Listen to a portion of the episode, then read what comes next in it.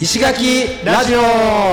この番組は石垣島のパイン農家ラッキーこと荒木俊之と毎日アースクリーンをしている合同会社縄文企画の田中秀則が石垣島の魅力あふれる人物をインタビュー形式で深掘りしていく番組です。はい石垣ラジオです。石垣ラジオです。はいまたやってきました。月末恒例、月初。収録。あ収録、うん。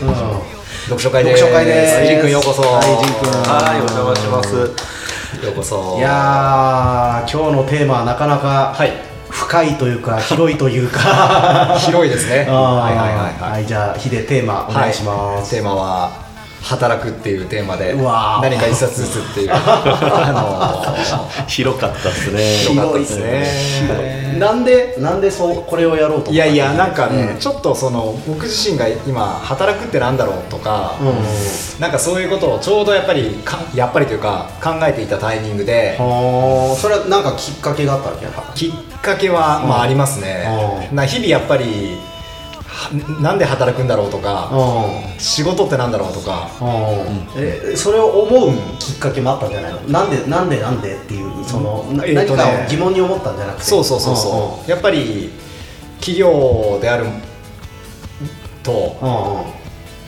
こう、お金を稼いでいく、はいはいはい、えー稼いでいって、はいはいはい企業を存続させていくってはいはいいうことが、うんまあミミッションというかね、はいまあまあ。そうですよね、んまあ皆さん誰でもそうだと思うんですけど、うん飯を食うためにねうんそう働くと思うんですけど、うんでその時にやっぱりその例えばじゃあ、えー今まで会社員やってた時とかは、はいはい。えーじゃあ、ね、年収いくらとか、うん。年給いくらとかそういうのである程度その会社の、ね、中で何をやればどのくらいの、お金がもらえるみたいななのが、あのー決まってるじゃまあ、ないですか。割と決まってるよね。でうん。こうこうこういうことやって昇進したらこうなるとか、なんとなくやっぱりそういうところでやってきてたじゃないですか、で今もう完全にそれを自分でじゃあどうやろうっていう。ああそっかそっか、はい。もう自営になって思うところだよね、そうですそうですそうです。ん。わ、かる、まあ、ぶっちゃけ今あの給料って取ってないんですよね。あーそうだね。そうそうそうまあ取れる余裕もないっていうのもあるんだけど、そうそう。で、まあ、その中で限られてる時間の中で、はいは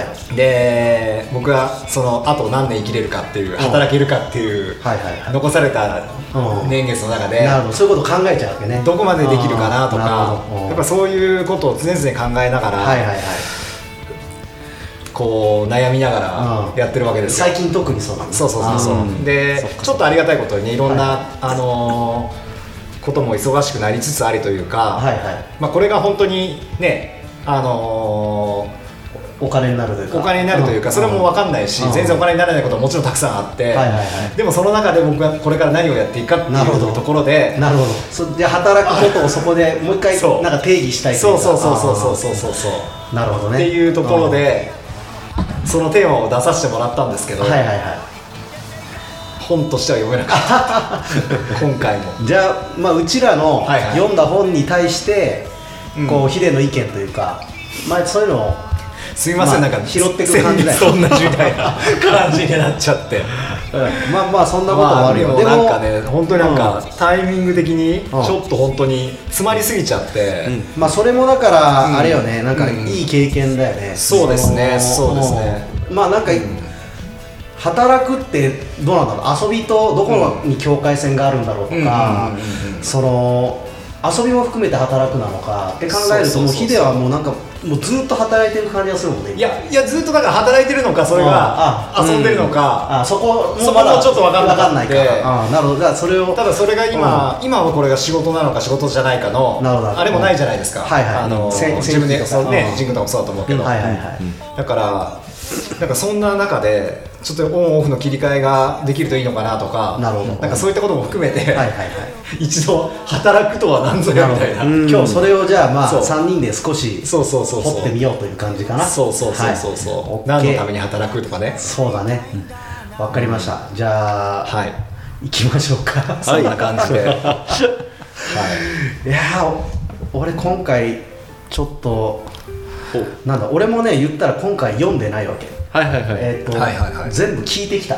あ耳から。 Audible うんうん。おー。あ。とポッドキャストを使って。えー、 Audible って何でしたっけ？本本が音あ声で聞けるってやつでしたっけ、のーなんだオーディオブックってあったじゃん、はいはいはい。あれあれと同じなんだよ要するに。あれをなんかアマゾンがまあいやってるような連ポッドキャストではなくポッドキャストではない、まあ、ポッドキャストも Audible の中にあるんだけど、うーうん。んで、まあ、オーディブルではい。持ってきたんだけど、はいじゃあ先ほど行こうか。あどうぞ。はい。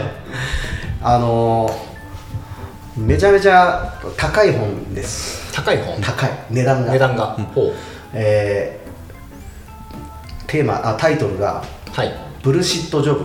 クソどうでもいい仕事の理論」っていう、えー。それでも荒木さん前ブルシットショそうだね。ななんかの回で言ってましたよね、うんうん。なんか最近よく聞く本だったんだよねうん。キーワード。いろんなとこで聞く本で、うん、デイビッド・グレイだったかなあの著者、へうん、でまあちょっと買って読む自信ないからまず聞いてみようと思って。ーえ聞くのも買うんじゃないですか？あまあだからそのでもほらこうほ本と分厚い本と向き合って読む自信がなかったから、うんうんうん。まあ、まず聞いてみようと思って、まあ、それで聞いてみたんだけど、はい、まあ、やっぱね難しい内容のものはうん1回じゃ無理だな。多分今回まあ投資で聞いて気になるとこはまあ2回3回聞いたんだけど、うんうんうん。まあ、それでも3割ぐらいの理解だと思うんだけど、うん。えっとねまあ幸いなことにあのーまあ俺がすごいよく聞いているポッドキャストの一つに「農家の種」という番組があるんだけど、はい。の農家さん向けというか、まあ、農業の話をよくしているポッドキャストなんだけど、これであの労働の世界というシリーズをやってて労働の世界。世界シリーズね。その中でこう、うん。集中してこう連載みたいな感じで働く働くことについへてー。すごい掘り下げていったシリーズがあって、それをまあ聞き直していったら、はい。このブルシットジョブのことについて語ってたんで、はい。今日はそこから結構パクってきました。でもすっごいなんかシンプルにまとまってて、うんまあ、それよりはうまくまとめられないとは思うけど、まあ、ちょっとこの本の話を少ししたいなと思うんだけど、はい。えっとえちなみにおいくらなんですか高いの4 5千なはず多分、うん。ほうほうほう。ほうえーこうなんだね先進国の労働者を、うん。お調査したものがデータがあるらしいんだけど、はい。そのデータの中で自分の仕事は全く意味がないと思っている人がうん。40%いたんだって。要するにそういう仕事のことをまあなんとなくブルシットジョブって、うん。えー俺もそういうふうに思って言ってたんだけど、まあここで言われてた定義が、うんうん。本人でさえうん。その存在を正当化しがたいほど完璧で無意味で不必要で有害でもある雇用の形態、とはいえとはいえよ。はい。本人はそうではないと取り繕わなければいけないと感じている、うん。だから意味ないとは思いつつもうん。いや意味はあるんだと取り繕わないといけないみたいな、そういう仕事のことでどんななんか思いつく？そういう仕事って。今までやってきたこととか、まあ、見てきたもので銀行員時代とかめっちゃありますあそう銀行員。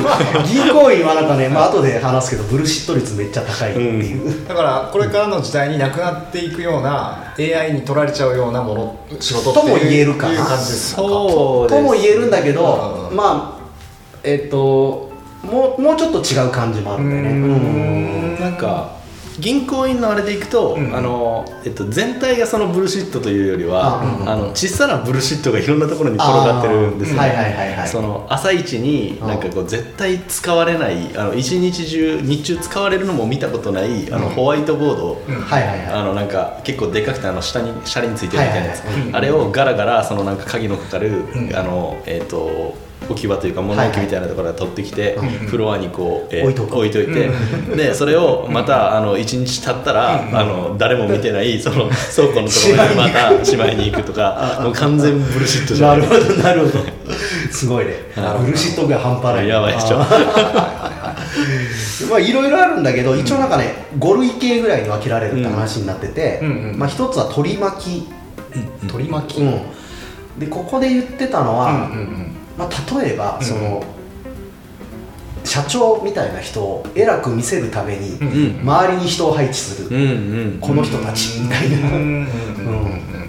もしかしたら治安のいい国の SP とかもそういう感じかもしれない、うん本当はいらないかもしれないけど、うんやっぱ SP いるとあ偉い人みたいなうん感じになる感じんうんうんうんあとは脅し屋。脅し屋。脅し屋。広告業とか営業マンがそうじゃないかって話だったんだけど、どうわかるいうことどういうことですか？例えば、はいはい。広告ってうん。これ買わないと、うん。みんな持ってるのに買わないとみたいな、うんうんうん脅してない？なんかそれって、うんうんうん人を脅してる感じがしない？なんか、うんうんあとは営業マンっていうか俺、うん。よくこう脅されてんなと思うのが、うんうんうん。パソコンのセキュリティソフト。うん。あなたは何々で監視されています、えーそれを解決するためにはこれをポチりましょうみたいなの。結構あるじゃんね、うん。うん。ああれ脅されてんなとかさ。マックだからうん。全く。あマックはないのか。ないです。そっかそっか。あとね尻拭い。3つ目。管理職みたいな。はいはいはいはい。本当はいなくてもここ、ま、し現場回るんじゃね、うん。でもなんか責任負う時にそこにいてくれるみたいな、うんうんうん。あとは書類穴埋め人、うん。まあ多分役所の仕事とかが多いのかな、こういうのって。こううん煩雑な書類とかをこう、穴埋めするみたいな、あとはタスクマスターっつってブルシットをまた作り出す仕事、うん。これって例えば言ったらほら国ってさ、うん雇用を生み出す生み出すってやたら言うじゃん、うんうんでもいらない雇用を生み出してることない、うんうんうん。うん。だからそのそういういらないもの例えば法律を煩雑化させると、うん。そのために、その法律を利用するのに専門家が必要になってうん。みたいなこのそういう仕事を作り出さなきゃいけない、うん。あの、使えないその制度、うん。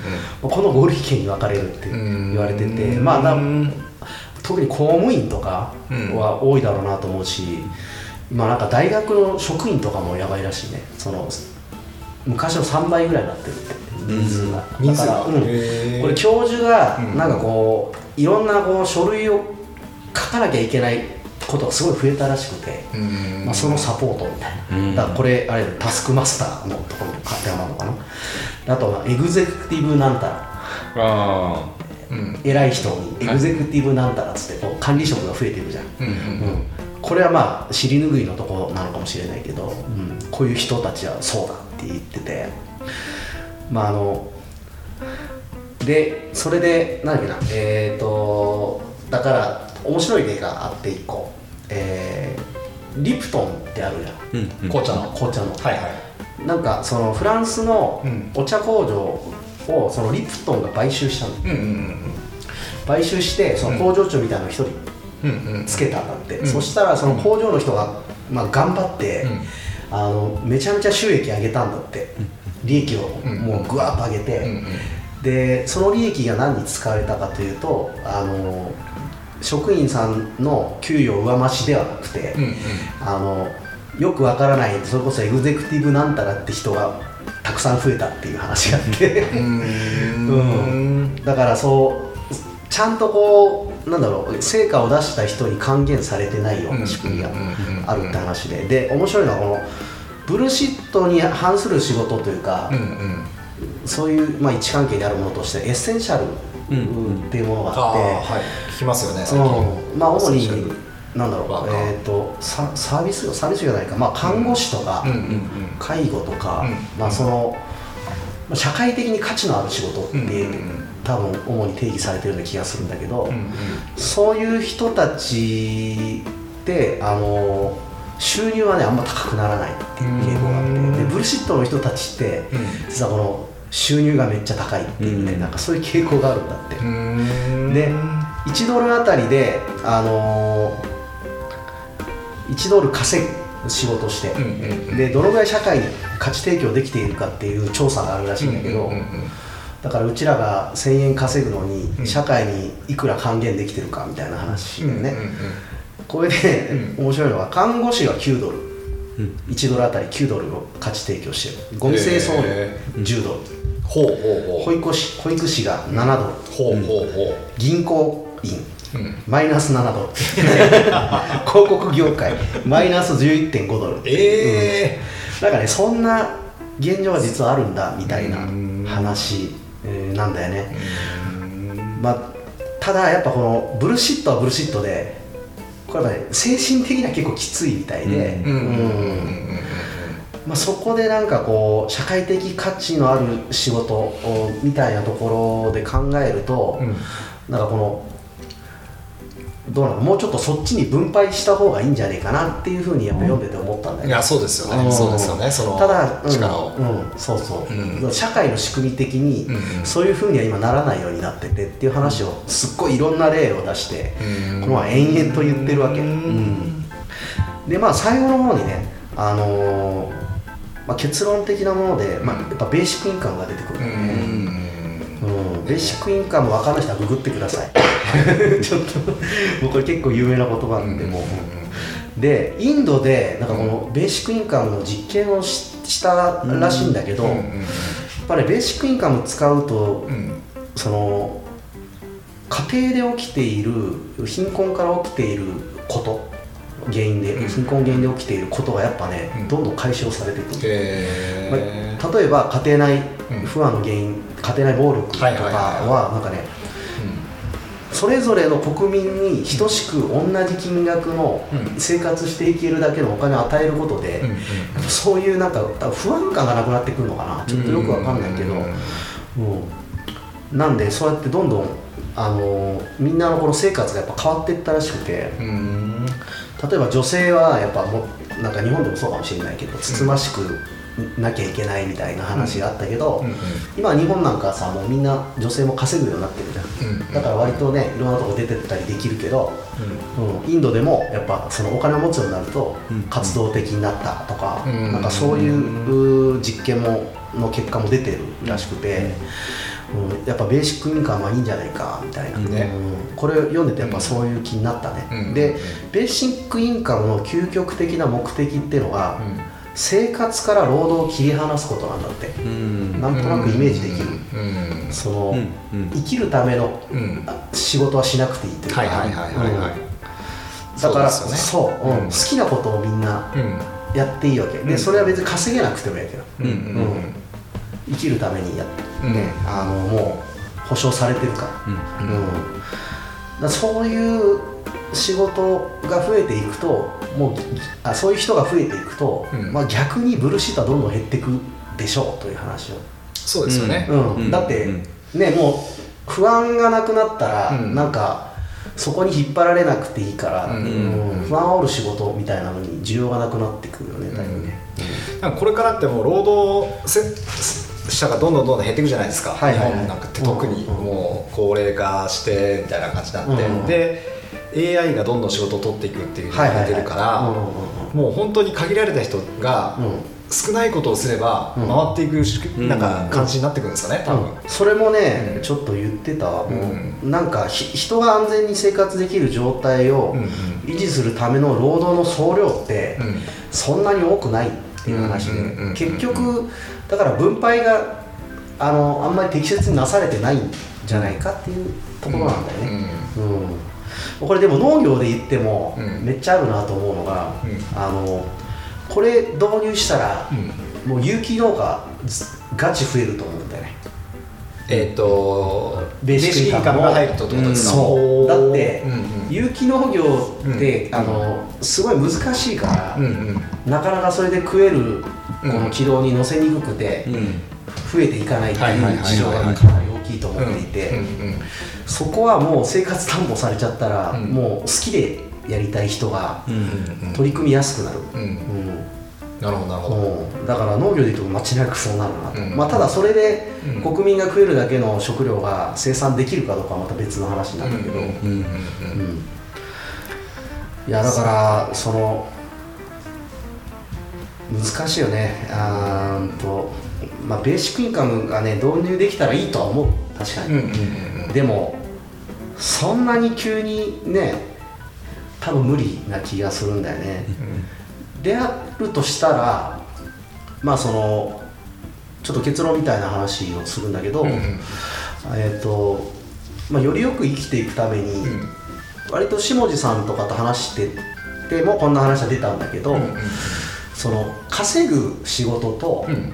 その価値のある仕事自分にとって、っていうのを切り分けたらいいんじゃね？みたいな。ああそうですね。そうですね。うん。うんうんうん。それだったらなんかベーシックインカム導入されるまでうん。になんか割とこうなんだろうこう幸せに生きていけるというか満足感持っうんうんうんてうん。仕事も遊びもできるみたいな、うんうんうんまあ、割合は多分人それぞれなんだけど、まあ、うん。俺の中では73ぐらいのイメージ、うんうんうん。7382ぐらいのイメージ。ほらあのー7が、えっと、稼がない方。稼え稼ぐ方。稼ぐ方が7、うんうん、今現状だと多分そんぐらいのイメージの、あのどこやって Google とかだったっけ、うんそのあ2割は好きなことをしていいみたいな、聞きますよねその話。ああいうのを、うんうん。もうなんか会社に求めるのはちょっと酷なんで、ん。自分の中で作ってしまういや分かるなが分かるな、うん。実はいいんじゃないかなというのをう思いました、んそうですよね。いや、うん。うん。だから結構いろいろ考えさせられてめっちゃ良かったね、なんかね、いい本だったなんか、へえうん。てな感じです。はい。はい。はい。はい。じゃあもうちじゃあゃっといっちゃいますかそう、はい。じゃあ仁君いきますか。はい、えっと僕のはうん生きる職場小さなエビ工場の人を縛らない働き方っていうのですけどはいはい。これ読書会史上僕にとっては初であの自分の本じゃない本を持ってきました、おー。えっと道草文庫に書いてます。そうなんですね。へで寄贈してくれたのは、石垣ラジオ出られてた、あの玉城のつぐさん。ああつぐくんね。はい。はいはいはいが持ってきてくださった本で、はいはいはい。で、えー、と結構最初のまだ蔵書も少ない時に持ってきてくださってて、うん。で気になったんで、うん。あの一回読んだんですよ、プレゼンであのだから結構前に読んだ本なんですけど、おはい。あまあ、ちょうどいいかなと思って、うん。いろいろ吟味してる中でこれにしようと思ってはいたんですけど、えっと面白いのがこれチーズそうですね。えっとなんかパプアニューギニア水産かな、っていう大阪にある会社で、うん。エビのあのエビフライとかそういう加工食品を作ってる、で、えっと、パプアニューギニアから、えっと、取ってこられたエビを加工してるんですけど、の、えっと、社長さんかな？えっと多分。うん。が書いてらっしゃって、はいはい。その会社の、えっと、働くルールが面白くて、えっとですね好きな日に出勤していい。はで好きな時間に、えっと、出社して、はい。退社していい、あなるほど。あのエビ向いてるあのパートのおばちゃんとあかー。そういう人たち。ほう。ほうほうほうほうほで、うん。と休む時に、あの欠勤の連絡は禁止。禁止なんしたらいけない。へえすごい。で、えっと、もう一つが、うん。えっと、その仕事の時間中の中に、うん。いろんな作業がある中で、うん。はい。嫌いな作業は、えーやらなくていいはそれなんかでもなんかそんなような会社なのかその会社のことなのかわかんないけど、はいなんか聞いたようなことがあるあるような気がする。あ本当ですか、うんうんうん。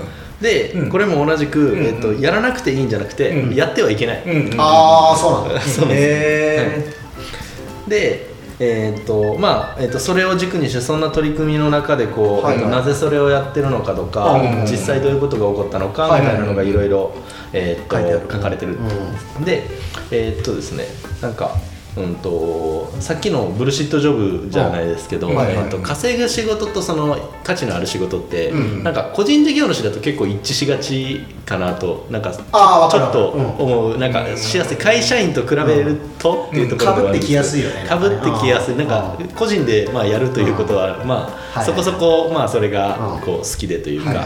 であのだからねこういうこう会社で働いているそのパートのおばちゃんとかとはやっぱりその仕事の見え方というか捉えられ方が結構違うのかなと思う中でうんその会社を経営してるこの人が言ってるので仕事についてちょっと喋ってるのでちょうどいいやんっていう一行だったんでうんえっとですねうん。仕事は必ずしも楽しいものではないけれどはい。そこで居心地よく働けることは大事であり、うん。うん。その結果としてうん。楽しみがついてくる可能性はある、なるほどね。うんうんほうほうほうほうだからあの仕事イコール楽しいには、まあ、会社でっていうか組織の中で働いている以上、んまあ、あの何を、えー、と結局どうあってもそのパートのおばちゃんたちにとっては、うんえーとえー会社から言われたこうルールを守って、その中で働くことなんで、うんまあ、必ずしも100%楽しいとかっていうわけではないけれど、はいはいはい。まあそのえっと、じゃあいかにそのでも居心地よく働いてもらうかっていうことを会社が考えることによって、まあそのえっと、組織の中で働くそのルールのしんどさみたいなマイナス面を減らすことによって、多分結果として、えっと、そのおばちゃんたちがその楽しみっていうのを見出せる可能性って出てくるんじゃないの？みたいな。なんか俺もう一つあると思うな、うん。え多分それって自分で選んでいいっていう選択肢を渡してくれてるじゃん,、うんうんうんうん。なんかそれがすごい大事な気がする。ああそれもそうですね。うん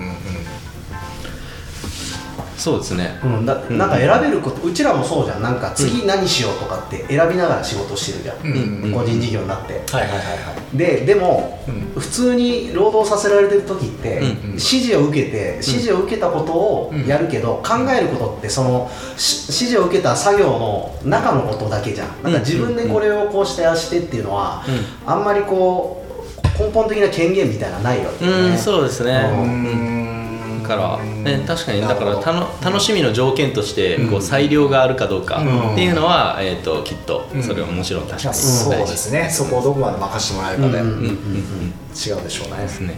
うんで、まあ、その裁量っていうのをある意味その、えっとえー出勤日とか、うんうん出勤時間とか、うん。そこまで拡大しちゃいましたみたいな話かもしれないですね、ある意味。うんうん。なんかすごい子育てしてる方とかはいはいはい。どなんかそのうん。何かね家庭でこう突発的に動かなきゃいけないとかっていう人にはめっちゃいい環境かもしれないですよね。いやそうですね。時間のだからちょっとなんか出てた中で面白いなと思ったのは、うん。なんかもちろんその会社として例えば、えー、とよくあるのは小さいお子さんが保育園で熱出し出しちゃいましたと、うん。で午後から、えー、と帰らないといけないです、みたいなのに、うん。こう、えーなった時うん。とか、うんとまあ、熱出してる中でパートナーとか、えーとおじいちゃんおばあちゃんに見てもらえる時間が、えー、となんだろう、えー、と午前しかないので、はいはい。みたいな。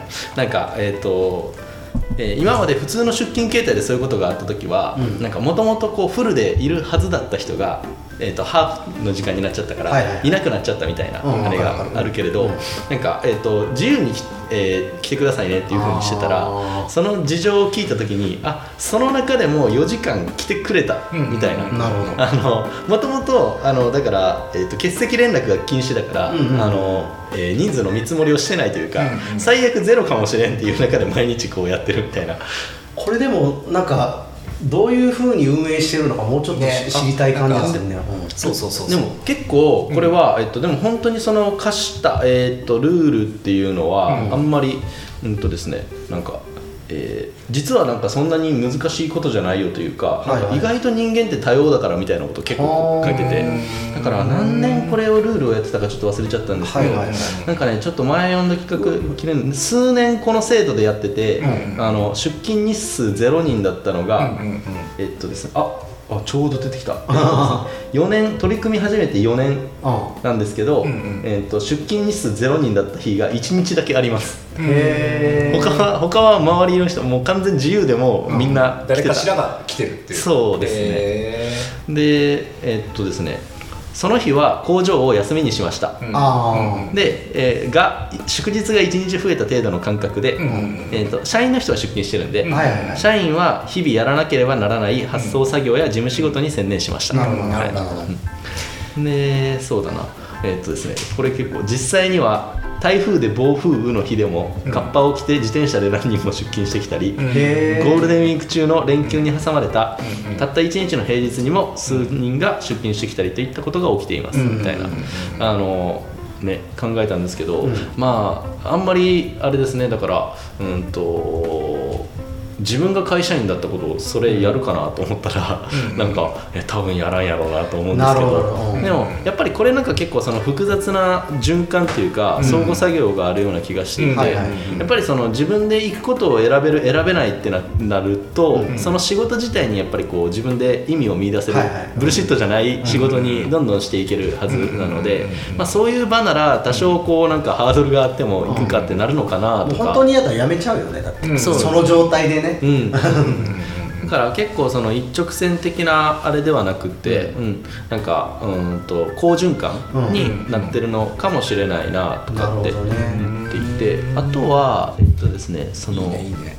えールールを生かすためのルールっていう概念を言っていて、それがすごいいいなと思ってたんですけど、うん。それがだから、えーとえールールっていうのがあれですよね。好きな日好きな時間に出勤できる、で、えー、ともう一つは嫌いな作業は、えー、とやってはい、えーやらなくていいか、をルールとしてる時に、そのそれを生かすためのサブルールとして欠席の連絡の禁止とか、なるほど、やってはいけない、えー、と嫌いなのはやってはいけないとかっていうその補助的なルールをつけていってあげる、で、えーとえー何かっていうと例えば嫌いな作業を、えっとえーやらなくてもいいだと、うん。なんか私やっぱりみんな頑張り屋さんで、うん。私頑張ってみんながこれ嫌だろうから頑張ってやりますの人が出てくる我慢してやります。我慢してやりますみたいな。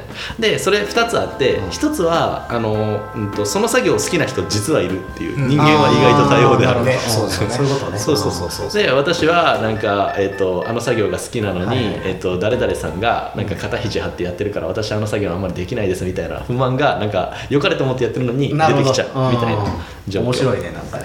あと,、えっともう一つはこれ多分あのうんと私頑張ってやってるのに、はいはいはい。お前も頑張れようになっちゃうんですよ。ああなるよね。うん。わかるわかる。あの頑張るその裁量があるというか、うん。頑張られる頑張れる幅があるというのうん。が悪になる時がある、はいはいはい。うん、っていうところで、えー、とそのちゃんとしたルールを生かすために、えー、とそういうサブのルールをつけてますみたいなのも結構面白い。うん。いいねいいね。でね。スタンスとして、えっと、面白いなと思ったのは、うん。えっとえーこれ大事でなんかやってダメなら元に戻すっていう前提でまあえっなるほどなるほど。とやってます。うん別にいつでもなんかその制度なんで、えっと、戻せますよねというか、うん。いいね。えっと、最初はだからこの、えっと、試し期間1ヶ月これでやってみようから始めたみたいな。うんうんうん。思考停止してないよね。超大事。超大事。やってみる基本は、基本はだから来再来月からは普通のガチガチの出勤ルールに戻るけど、はいはい。この1か月はとりあえずこれでやってみようみたいな。そうそう。で、えっと、これ結構だから大事だなと思ったのは何においてもなんですけど、うん。そのその変化っていうのが可逆なのか不可逆なのかって、うんうんうんうん。それをやって戻,、えっと戻ってこれるものなのか、うんうんうん。戻ってこれないものなのかっていうのをうんうん。考えるのって意思決定する上でめっちゃ大事だなと思うんですよ、ね。ああそうだよね。何においても。うん。やっぱそういうふうにやっぱ思っとくと、うんなんか本当道がなくなったと思ったりもうんうん。戻れるよね,、うん。ね。そうですね。あこの道ダメ そうそうだう。わじゃなくてじゃあ帰るかっつって。帰るかあそこまで戻ってもう一回みたいなね、ね、もともとそのダメだった時のことを織り込んで戻ってくる地点を作っておくっていうのはすごく大事だなと思っていて。それまさしくでも古典ラジオで深井さんが言ってたね、うん。ポスト資本主義のところで、あと逆にその不可逆なものに敏感であるのも多分大事だなと思うところがあってうんそれこそなんかそのあの自然開発とかそうですよね、はいはいはい。すごく。なんかやってみたけど、かうん。やってみてダメなら元に戻すっていうのを戻せないなんかそうそうそうそう。なんかそれを言いながら自然開発してると、いやそれは不可逆でしょっていう話になるので、なんかそういうものをこう、えっとそれぞれにこう敏感であるっていうのはなんか大事なんだなと思いながらこう読んでましたねっていう本で。でこの本で結構読んでて面白いなと思ったのはこれ一つの工場の話をしてるんですけど、うん。なんかその一つの別に、えっと社会全体の話としても言えるよねと思う。はいはいはい。うんですよね。うん。なんかそうね。その別に、えー、と嫌いなことは、えー、とやってはいけないとかやらなくていいとかって、なんか、えー、と個人的にはそのだから社会の中でお前俺が頑張ってるんだからお前も頑張れとか、なんかねあの僕お店にいる時間ってなんか11時から17時とかめっちゃ短いんですけど、うんなんか、うん。うんうんねでもなんかえもっと頑張らないとダメだよみたいなのを言われると、はいそれはあなたが勝手に頑張ってるだけでみたいなのを思うところがあったり。とか時間でもないしね。そうそうそうそうそう、そうなんですよね。っていうなんかねあのーこれは結構一つの会社っていう社会の中でみんながその生き生きと,、うん。えっと働けるというか活動ができるようにうん。その組織をデザインしましたっていう話なんですけどそれをもうちょっと広げていくとなんかあのーこの、えー世界でどういうふうにこう人と関わらないとダメなんだろうかとかはいはいはい。なんか、うんみたいなのが結構見えるなっていうのでう。ん。面白い本なんですよね。なんかちょっと似てるなっていう話があって、あのこれも俺実は聞いてたんだけど「働くことの人類学」という、あのほう。ポッドキャストがあるんだけど、うんうんうんえーそれまあ本にもなってるんだけどね、うん本も読んだりちょっと聞いたりしたんだけど、うんうんうんニューギニアの、うん。それこそニューギニアニューギニアのトーライっていう部族がいるんだけど、う。ん。ここの人たちがね面白いこと言ってて、ここの人たちのにおける公パブリックとうん私プライベートうんうん。の分け方がなんかうん日本人的なのとのの逆うん。なんだよね、あどういうことですか？日本人ってうん。仕事があのーパブリックみたいな感じがしない？仕事仕事にプライベート挟むなとか言ったりする。あーあはは、うん。わかりますわかります、プライベートは仕事じゃないっていう感じがしない、うんだけど、うんうんうんこの東来は違く。て、うんあの仕事はうん。プライベートなの、うん。でパブリックなことっていうのは、うん。まあ、自分の生活に関わることその身近な、えー例えば、うん。えー子供の面倒を見るとか、地域の何か行事に参加するとか、まあ、家の行事を参加するとか掃除するとか、うん友達の役に立つとか、だからそれがパブリックなんだよね、うん彼らの中では、っていう話があって、うんで面白いのがあの海外青年協力隊の人が、この東来のところにうん。こう入ってくるじゃん、はいはい。そうすると彼らはみんな愚痴るらしいんだよ、うん。あいつらはもうちっとも働かないっつって、うん。全然仕事に来ない。っ て言ってんだけど、うん。それは彼らにとってはその仕事はプライベートだから、うんうん。パブリック領域ではないのでパブリックを優先するんだよね、うん。うん。でこれってでもエビエビのさっきの工場の話ともちょっと似てるところがあるなと思っていて、そこの人はだって出勤したくなければ来なくていいっていう。そうですね。だから、うん出勤することはプライベートになってんじゃないかなって気がして、そこが価値転換できてんだよね、はあはあ。うん。うん。だって選べるわけじゃん。出勤したいから来る、うん。うんプライベート味があるって感じですそうだ多分ね。だからそれより家のことが大事だったらうん。休めるわけじゃん、うんうん。なお金とのあれでね。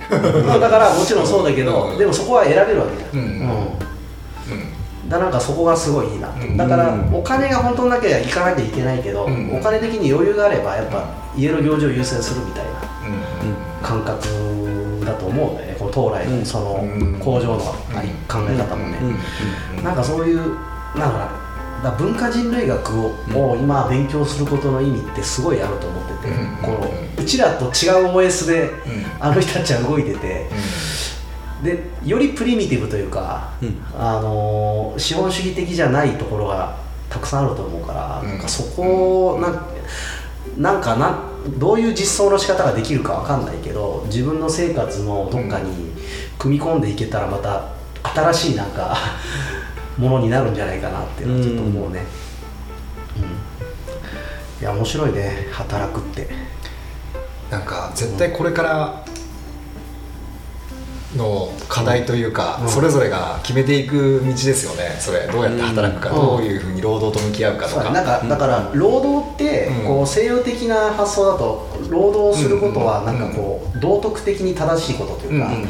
うん。むしろ仕事をしてないのは悪いことだうん。みたいなうん。うん風な感じになってんだよね。これまあそういう本があるんだけど。うんうんうん。うん。だからなんかその考えって今の時代に果たして合うのかみたいなことを疑うのがいいのかなと思う。うんそういうタイミングなのかなと。ねだからこれも本当に価値観じゃないけどそれぞれの多分か関わりだと思うんですよね。その人の人生の中で。どうそれと向き合うかみたいな。そうだね。割合みたいのは結構大事かもしれない。ね。うん。うん。うん。だからそこをこの時代がどんどん動いていく中で、自分がそこにうまく心地いいところにマッチングさせられて、生きていけたらすごい幸せだと思うんだけど、時代がどんどん変わっていくんだけどもそこをなんか苦しみながらとか、うん違和感を覚えながらやってる人たちってやっぱりどっかで体調崩したりとか、そうきつくなっちゃう時が来たりとかうん。するんじゃなかろうかなってやっぱり思ったりもするし。そうだよね。なんかこう、うん自分の仕事に対してうん。一回こう疑問を持ってみるというか、うんうんうん。うん、なんかそういう時間もやっぱ多分大事なんだろうね。ね、そうですよね。多分でもみんな考えてるんでしょうね、うん。いやおそらく。だけどやっぱ、あの世の中的には、うん。世の中のか価値観とか、そのうん今の資本主義の OS で言えば、うん。それが絶対正しいことだからそこに逆らうことってなんかもちろんもちろん違和感があるよねもちろん。もちろんって。そうそう。なんかそこのなんかこうねそう。うんストッパーを外していくうんのってなかなか難しいんだけどなんか時代が今外してくれてきてるような気もするんだよね、うん。うんうん例えばほらその、うん。ズームでこんだけ仕事が回るようになったことって、はいはいはいはいブルシットを相当排除したような気がするんだよ、いそうですよね。でこれからどんどん排除されていきますよね、うん、だ無駄な会議みたいのがなくなってったりとうん。かするわけでしょ、うん。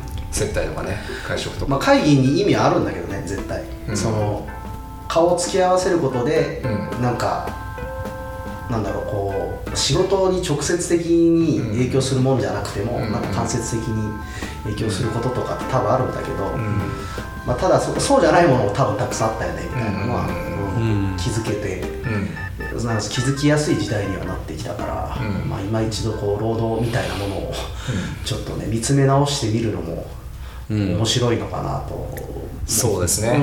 うん。うん。どどう？秀的にはなんかこうなんか見えてきた見えてきたかっつったらねだからこれもだから多分自分自身がどうどこのスタンスでやるかだと思うんですよね。うん。本当に本当に。何が正解とかないから。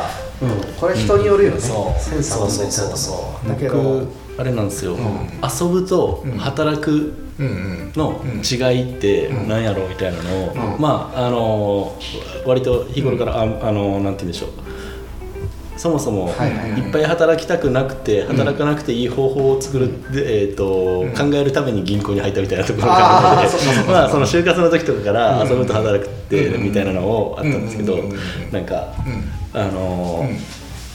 えー、と仮説なんですけど、遊ぶってあのなんて自分が満足できちゃうことっていうか自分を満足させることがある意味遊ぶ、はいはいはいで、うん。えっと働くって、うん。えっとえー広い意味で言うと他の人に何か影響を及ぼすこととか、えっともっと狭い意味でいくと他の人を満足させること、うん。働くね。働く。うんうんであのこれってでも両立できるんですよね、うんあの遊びか働きかってうん100%スパッと切らなくても、そうね遊びでやって働きでもあるっていうものってすごくいいし、遊びでもないし働きでもないと思ってしまったものが多分ブルシットジョブなんですよね、きっと。でそういう意味でいくと、なんかうんとえーその働くっていうのの自分、えっと究極目標は多分自分の遊ぶと働くを、うん。えが重なってるところをうんうん。こう見つけ出すとか、ね。っていうのが一番幸せなのかなと思い、思うんですけど、うんアプローチで結構みんなその自分の遊びの中をこう遊ぶの中をうん。こう、えっと探しながら、うん。えー、とこれがなんかお金にならないかみたいな、うんそういうなんかうん。スタンスで、あの僕も多分探すし、うん。やりがちかなと思っていて、うん。でただ最近あの発酵の本読んだんですよ僕。あの、はいはいはい。発酵食品の発酵ね。で、うん。発酵ってその微生物の働きの話をしていて、うんで働くっていうことより、うん。働きにうん敏感であることが大事だと僕すごく思ってそれをうん発酵。でそれは働きえっと働きって何かって言ったら、僕これも発酵食品かとか、うん。あのそういうのに結構びっくりしたんですね。だから、うん。えっと、手に取ってるまあ、うん、とお酒の作り方とかもあまり詳しくなかったんで、うん。でも全部どのお酒も蒸留酒であっても、えー醸造酒であっても、うん全部発酵の、はいはい。えー力を借りてるとか、うんうんなんかえーっとねえー醤油も発酵食品と言われつつピンときてなかったけど、ああこういうことねとかいろいろ分かって、えーっとそれってなんかそのえーっとその発酵を知ることによって、うん。その世の中に、うん。あの微生物が、うん。あここにもいるみたいなのがちょっと見える。微生物の働きっていうものにこう敏感になることができた、うん。でうんそれって多分あの人間に対しても多分できるんですよね、う。んそのうん。えっと誰誰々がこう話しかけに来てくれて例えば僕がなんか観光客の人に道を、えっと、聞かれたとしても、うん。でえっと、僕はもちろんその人のに道を教えると、うん。僕はその人のために働いたことになるかもしれないし、うん。はいはい。その聞いてきてくれた人もうん。僕にうん。とっての何か働きがあるはずなんですよ、みたいなのをこういろいろだから自分の中で働くっていうより、うん。えっと、いろんな人が自分にくれるその働きをコレクションしておくと、うん。その働きのリストが長くなればなるほどあこれ自分の遊びでもあるわってつながるものが出現する確率高くなるじゃないですか。なるほどなので結構なんかその自分の遊びをのな中を見てあの、えーそこに合致する働くを探すより、うん。なんかいろんな働きにめちゃめちゃ敏感になって、うん。働きリスト働きリストを長くしていくことの方がなんか大事なんじゃないかなみたいな、うん。働きの領域を広くしていくことで無理やり遊びにぶつけるみたいな、なんかそういうことができるとちょっと面白いかな。なんかこのこの働きやったら自分もできるとか、うんでそれは自分の遊びであるとか、うんでね、ちょっとそこから次がこうちょっとハードルが高いのはじゃあそれをどうやってこう人に届けていくかっていうことだと思うんですけど。まあでも進むべき道が見つかるだけでだいぶなんか楽になったり。得意なことをなんかどんどん見つけていくみたいなイメージなのか。あ得意なことを見つけていくはどっちかというとそれはあれかなと思います。遊ぶ側を広げるアプローチかなと思っていて。あどっちももちろん大事でうん両サイドからやっていくといいんじゃないかなとでその働くを広げる方法、えーアプローチっていうのはあんまりなんか自分は成してこなかったなとう思って発酵の本を読んでそれを見つけたっていうお話、発酵の本面白い、はい発酵のあの発酵文化人類学って結構なんか有名な本みたいなんですけど、へーなんか面白かったです。よ、へー。はい。なんかあれよね。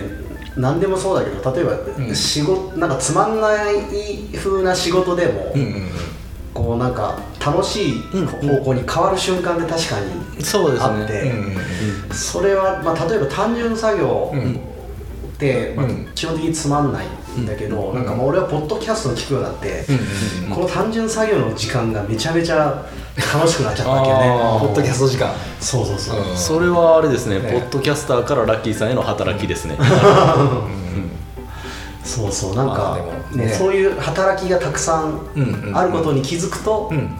いいんじゃないかって話。そうですね、うん。はい、自分の可能性も広がるんじゃないかなと思います、ね。結構そう自分のアンテナも大事ってことだよねそれね。そうですね。そこに気づくという、うん、気づ感度く感度がすごく大事なんじゃないかなと思いました、うん。なんか、いいねいいね。人の仕事を見て、うん。うん。うん。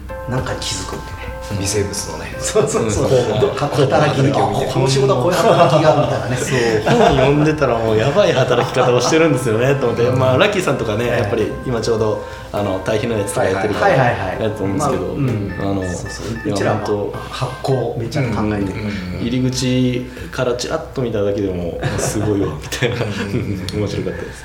はい。という感じではい。今日はいいですかね。はい。いやーなかなか深いというか、まあ、面白いテーマでいやこれはもう多分ずっと話してるんでしょうねこれ多分。これは、ね。うん。一生多分考え続けるし,、ね考え続けるしそれこそ、うん。来年仁君どのぐらいその、うん。発酵領域広がったの？働く方面広がってったみたいなね、うん。やってダメなんで元に戻してるかもしれああないですからね。そうだよね、僕なんか本当今やってダメなことばっかりですよ。あ そうなんだ。本当に本当に。だから大事。いやもう、うん。俺もそうだけどね、うん。うん生ゴミ堆肥化も、うん。あれはそれこそさっきで言うこの、うんうん。稼がない領域うん。としても来てし,、してしまってるんで、うんうんうん。まあ、やりながら考えるねそうですよっていうね。うん。うん。まあ、思考停止しないという、うんうん。のが大事だというまた違う結論になってしまったけども、はい。はい、はい。ええ。まあ、というわけで、えー働くについて今日語ったんですが、はい。次回。次回次回はちょっとあのー ちょっとメモリアルな、はい。あのーうんうん。タイミングなので、はいはいはい。ちょっと本を決めねさせていただきました、はい。あの僕らの大好きなはい。ポッドキャスト「古典ラジはい。オ」のはい。パーソナリティ、深井龍之介さんはい。著歴史思考。歴史思考。世界を俯瞰して思い込みから自分を解放する歴史思考か、というタイトルの本を読書会やりたいとはい。思います、でこれ、うんうん。多分ね樋口塾の企画で、はい。みんなこれを読んであーそっか同時に会やるのか。5月1日にこの本の感想がたくさん上がるという なるほど。ことにそっか。3月30日だから発売が。そうそうだから5月5月1日にの配信であの樋口塾というポッドキャスターコミュニティがあるんですが、そこの人たちがうん。読書感想に参加する人はこの本をみんなこの本でやるというのを一応そういうイベントやろう、まあ、読みたい人はだけどね、うん。でやろうかみたいな話になってるんであじゃあめっちゃなんか盛り上がりそうな、そうそうちょっと盛り上げたいなというとそういう人たちからもうん聞いてもらえそうな、まあでもぶっちゃけでもめっちゃ興味あるけどうんね。そねの古典ラジオで自分たちがもう学んできたものをうんもう一回こう勉強し直すというか、まあ、おそらくそういう内容になるのかなと想像はしてるんだが、おそらく想像も裏切ってくれると思うので、うん。まあ、非常に楽しみですね。深井さんはこれあれ初のあれですか？あ多分初めて。そうなんですか。そうそう。へというわけなので、えうんうんうん。えー次回はそんな感じでやりたいと思います。はい、はい。じゃあ、はい。本日じゃあ買います。はあー買ってください。石垣島でもね。そうですね。書店に入るかもしれませんので、はい。入りますよね。俺はもう Kindle で買っちゃってるけど。ああ、ん。そっかそっかそっか入ることは期待してないので、先にあのお願いしに行こうかなと思って本屋さんにね。ああなるほどなるほど。あそうなんだ、はい、はいはい伊藤事情があるで。ももうあれですよ。発売前からベストセラー1位になってますよ。ああすごいね、はい。うん、うん。そんな深井さんの本皆さんも、あの気になる方はぜひ読んで。はい。でまたねその5月1日の配信を聞きながらまたねその感想のフィードバックとかも欲しい。あーコメントとかねいただけたりとかしてもうん。面白いですね、はい、はい。というわけで、えー本日ははい。働くをテーマに、はい。えー語ってみました。ありがとうございました。ありがとうございました